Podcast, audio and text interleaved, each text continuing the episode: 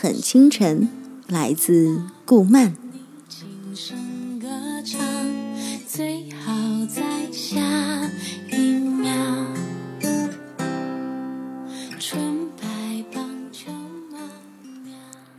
事业，微微在自己的小木床上辗转反侧。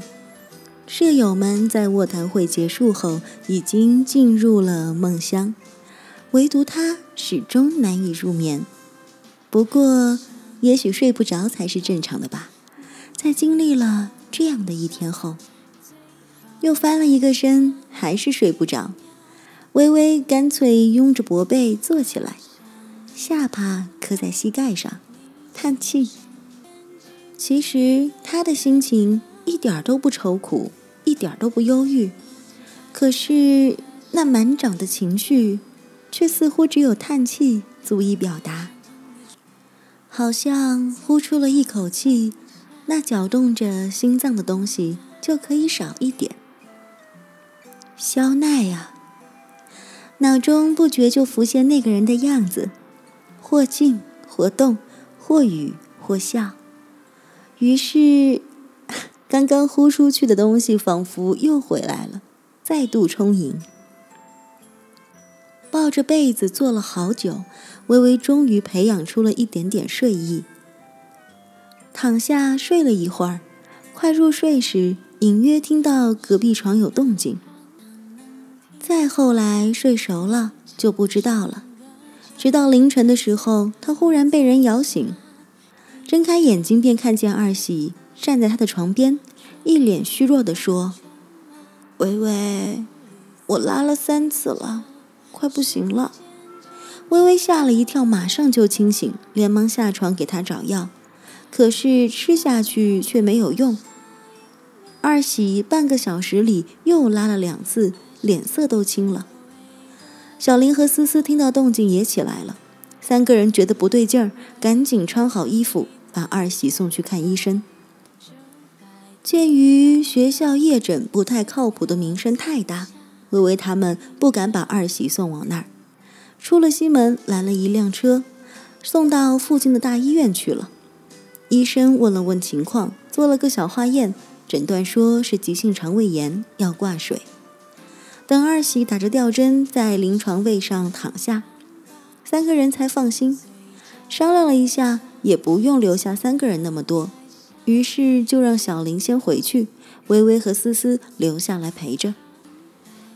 二喜打了吊针之后，又拉了两回，之后就好多了。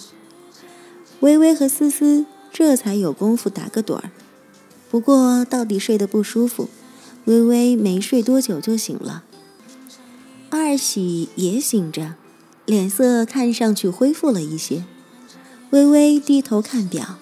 已经七点钟了，二喜有气无力地说：“微微啊，昨天晚上那包零食是肖大神买的吧？”“是啊。”“唉，神的东西，果然吃不得，不是我这样的凡人的胃能消化的。”这副模样了，还有功夫搞笑？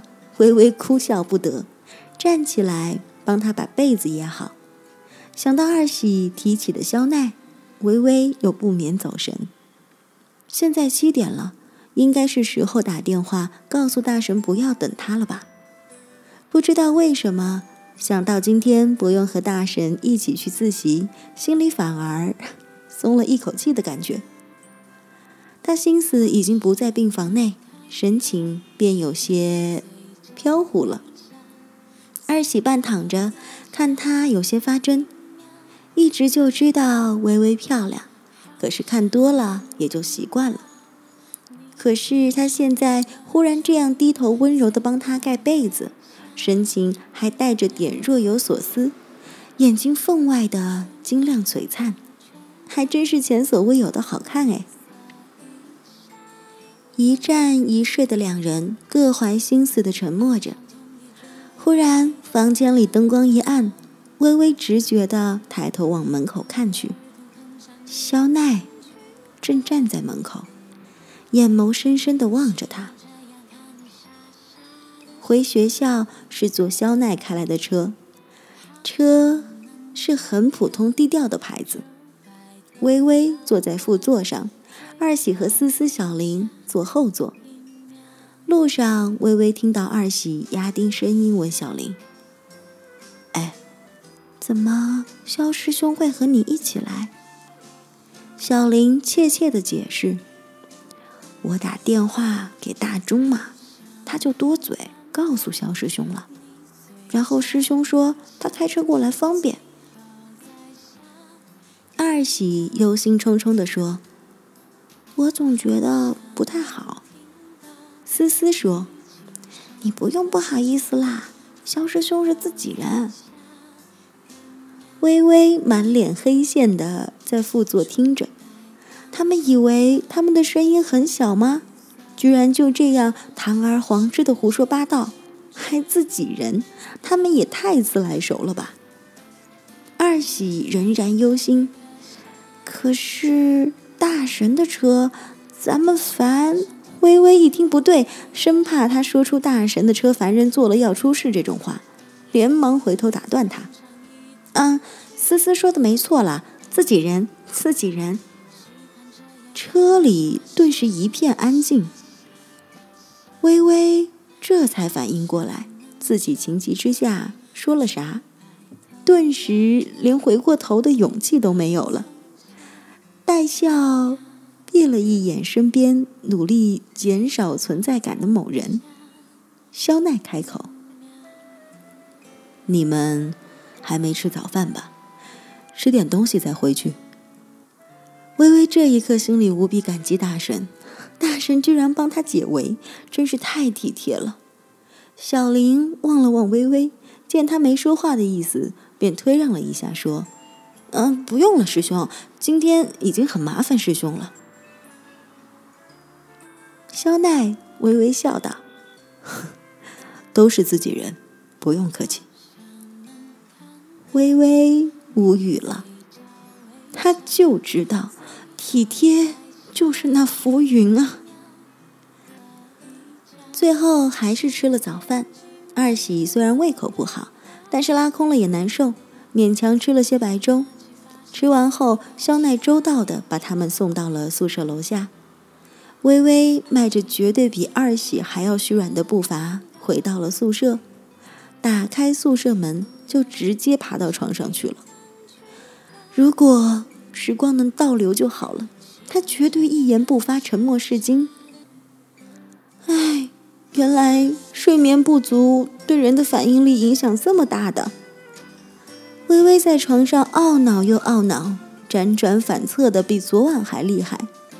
后来翻滚着，翻滚着，不知不觉的就睡着了。这一觉一睡就到了十二点，后来还是被饭菜的香味叫醒的。小林早就发消息叫大钟打了四份饭送到了楼下，当然二喜的还是白粥。微微爬下床吃饭，惊讶的看到二喜居然在玩电脑了。脸色已经好看了许多，微微有些担心的问：“你不难受了？”蟑螂的恢复力也没有那么强吧？哎呀，看看网页又没什么的。二喜兴奋地说：“微微，学校论坛上有好多关于你和香奈的帖子，还有你们昨天在篮球馆牵手的照片耶。”刚刚拿起饭盒吃饭的微微被噎了一下。端着饭盒凑过去看，果然电脑上一幅大神在篮球馆握着他的手的照片。大概拍摄的人距离有点远，人都是蛮小的，但是绝对看得出来是贝微微和小奈。微微有点食不知味了，饭盒放一边，拿过二喜的电脑自己看。二喜说。你就别看了，没什么内容，就是一开始很多人不相信，后来有人把照片给贴了出来，惊倒一片。大家再八卦一下，你们什么时候开始的？哈哈。对了，以前那个说你们最不配的帖子也被顶出来啦。微微翻了几个帖子，果然跟他说的差不多。把电脑还给他，继续吃饭。学校的人也太八卦了。哎呀，要考试了嘛，越到考试大家就越八卦，这就是传说中的解压。这话是很有道理，然而自己被当成了解压的话题，微微只能狠狠地咬了一口排骨，表示郁闷。吃的差不多的时候，宿舍的电话响了起来，小林过去接。片刻后，小林朝微微喊。微微，自己人的电话。微微炯炯的去接，喂了一声后，电话那边传来声音：“起来了。”电话里传来的声音很低沉，跟现实里说话好像不太一样。微微忽然意识到，这是他和大神第一次通电话。嗯，起来了。下午还去不去自习？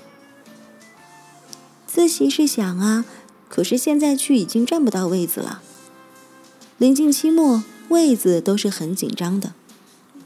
哼，这倒是个问题。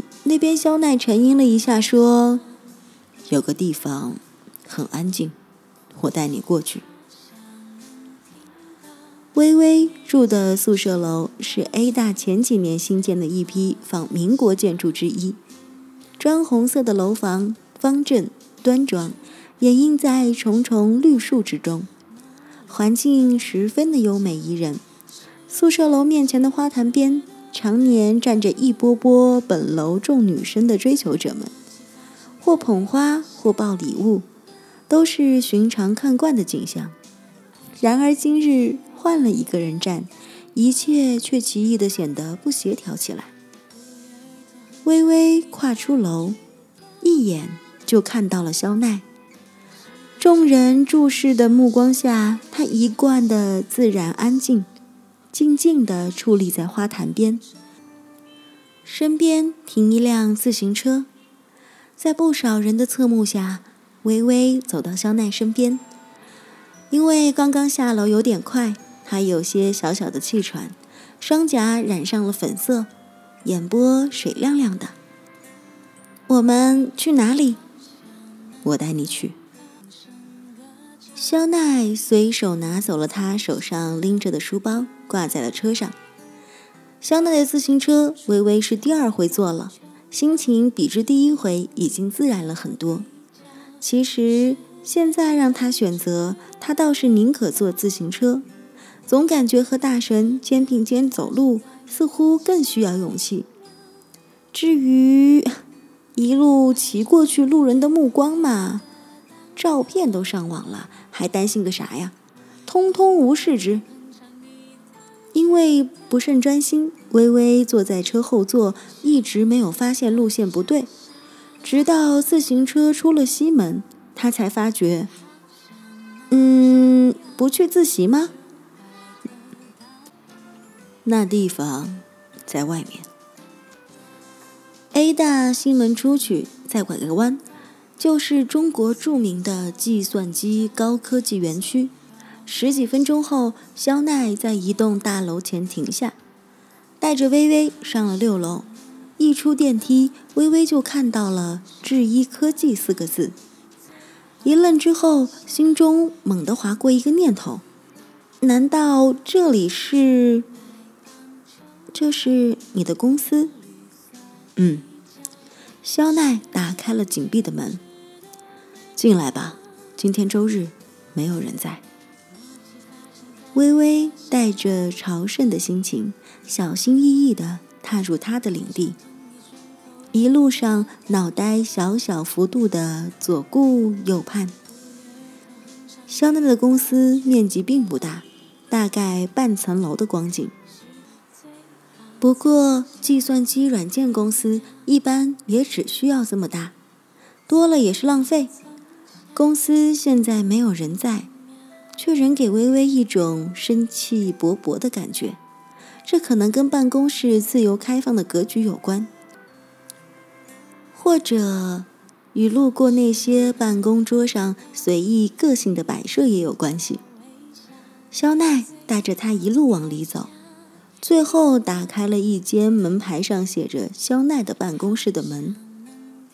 大神的办公室，微微带着好奇，更加小心翼翼地踏入，一时只顾着打量着眼前这个新奇的空间，似乎没有意识到自己已经被拐骗到了某个没人的地方。肖奈自若地打开空调，把手里拎着的包放在了沙发上。这里自习可以吗？微微点点头，在沙发上坐下。肖奈便没有再管他，打开电脑做自己的事情来。空调无声地吹出冷风，把外面带进来的燥热一扫而空。在这样舒适干净的环境里，微微捧着书，却有点看不进去。就像大神所说的。这里很安静，可是却安静的令人有点心慌了。尤其微微终于意识到，这里居然只有他和他两个人。一直没听到书翻页的声音，肖奈抬头看了他一眼，看他明显在走神的样子，开口说：“微微，过来看个东西。”嗯，微微放下书，跑到他身边，往他的电脑上看去。大神的电脑画面上，赫然是几个面容精致、衣着华美的古代男女人物形象。这是什么？《梦游江湖二》的基本人设。